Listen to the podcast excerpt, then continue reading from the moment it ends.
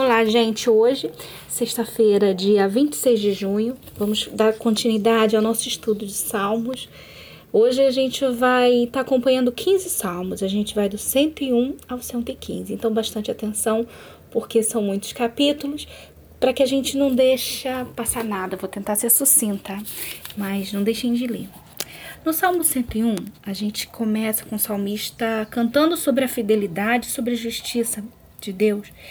E ele segue pedindo a Deus que afaste deles os pensamentos desonestos. Né? E afirma também que Deus vai afastar e vai punir aqueles que não são corretos e que praticam mal. Né? E assim vai aprovar os que são fiéis a Deus. O Salmo 102 é uma oração de arrependimento e esperança, onde o salmista ele clama a Deus compaixão diante dos seus inimigos né? a compaixão por ele. O salmista aqui ele expressa que Deus é rei, é o rei para sempre e, e, que todas as nações temerão seu poder.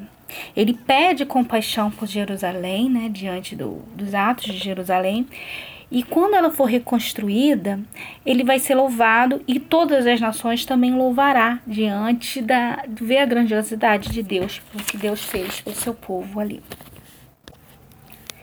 E temos no Salmo 103, onde o salmista ele continua o louvor e com todas as suas forças ele pede perdão e que Deus o salve da morte.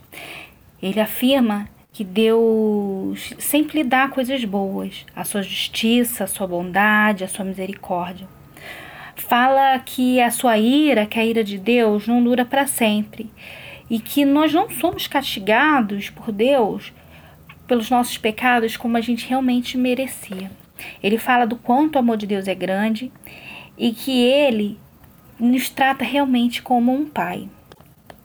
No Salmo 104, tem como tema a grandeza de Deus. Ele nos fala que ele está vestido de majestade e glória. E segue falando dos feitos de Deus através da criação e das forças da natureza. E aí seguimos para o 105, onde esse salmo ele nos fala das, dos grandes feitos de Deus pelo seu povo, o povo de Israel.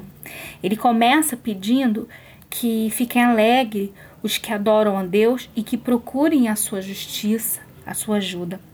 Ele relembra da aliança que Deus fez com seu povo desde Abraão, Jacó, Isaac, fala ah, né, desde Abraão até a saída do Egito.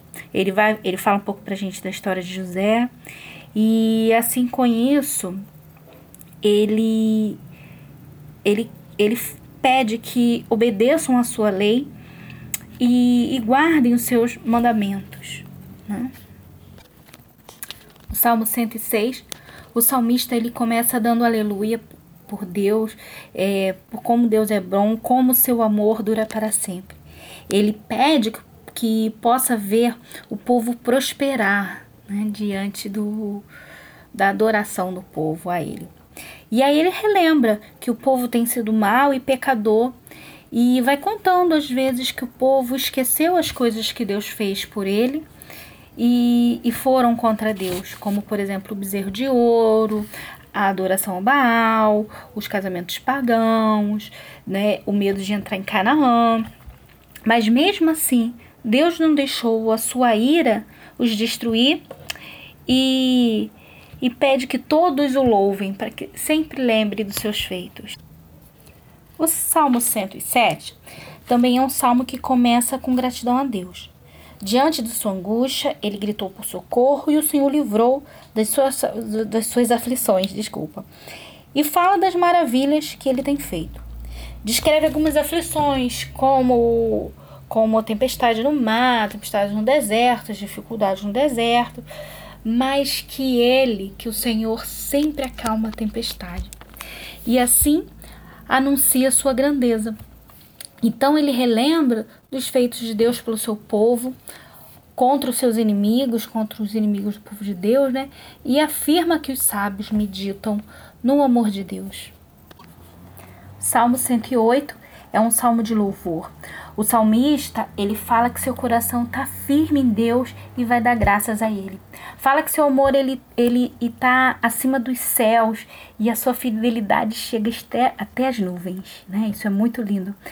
Então ele pede que Deus nos salve com o teu poder e que nos ajude a combater o inimigo, pois com Deus ao lado a vitória é certa. Amém. No Salmo 109, o salmista ele louva a Deus mais uma vez e pede que Deus não fique em silêncio.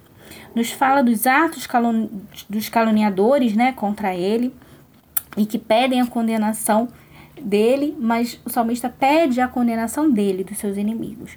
Pede que o Senhor o salve por causa do seu amor e assim ele o louvará. Seguimos para o 110. Este salmo, ele, ele nos fala da necessidade do rei e dos governantes estarem com Deus, né? do rei como uma autoridade sacerdotal. Então, a necessidade de estar próximo de Deus, de ser um link do povo e, e, e com Deus, né? É, e, e, e estando com Deus, o rei ele julgará as, as nações e sairá vitorioso diante delas. No Salmo 111, a gente vê que o salmista ele declara que louvará o Senhor com todo o seu coração, por vários motivos, e pelo seu poder, pela sua misericórdia. E diz que para ser sábio, desculpe, é preciso temer a Deus. Né? Então é fácil, a gente ser sábio, a gente tem que temer a Deus, que Ele vai nos orientar. Seguimos para o 112 onde esse salmo ele ressalta as bênçãos recebidas pelos justos. Diz que estes e que eles colocando a sua fé no Senhor, nos que confiam no Senhor, é, ele será ele será feliz, né? E, e finaliza ressaltando que a pessoa má é, Para a pessoa má, só sobra o ódio e a tristeza. Seguimos para o 113, onde esse salmo ele fala que só Deus é digno de louvor, que pede que ele seja louvado para sempre, que sua glória está acima dos céus, mas que ele, né, com toda essa glória acima dos céus, ele se inclina para nos ver aqui na terra e cuidar dos humildes, cuidar dos seus, cuidar dos justos. O 114 é um salmo que celebra os feitos de Deus e o livramento de Deus pelo, pelo, seu, pelo seu povo lá no Êxodo, né? Relembra um pouco da, por exemplo, do mar se abrindo, do Jordão se abrindo, da água surgindo da pedra. E, e assim o povo é, ele, ele fica estremecido diante de Deus. E encerramos com o 115, com um salmo de louvor, né, onde o salmista ele enfatiza que Deus é o único e verdadeiro Deus, que é que que Deus é diferente dos outros deuses que tem pé, que tem mão, que tem boca, mas não falam, não, não, não andam. Deus, ele é o nosso escudo. Ele abençoa o seu povo e todos os que o temem. E ele encerra dizendo que todo aquele que que dê todo aquele que vive dê graças ao Senhor. Então ficamos com esses salmos. É, e o que a gente pode tirar de, de lição deles é que vamos sempre dar graças a Ele, vamos sempre louvá-lo, vamos lembrar dos seus feitos, vamos lembrar dos erros, porque quando a gente lembra dos grandes feitos de Deus, quando a gente lembra dos erros e as consequências ruins do, do, dos erros do povo de Deus, a gente a gente vê que a nossa necessidade de estar próximo dele, a necessidade da gente se tornar justo, da gente ser fiel a ele e continuar o adorando. Então a paz, fiquem com Deus, boa leitura.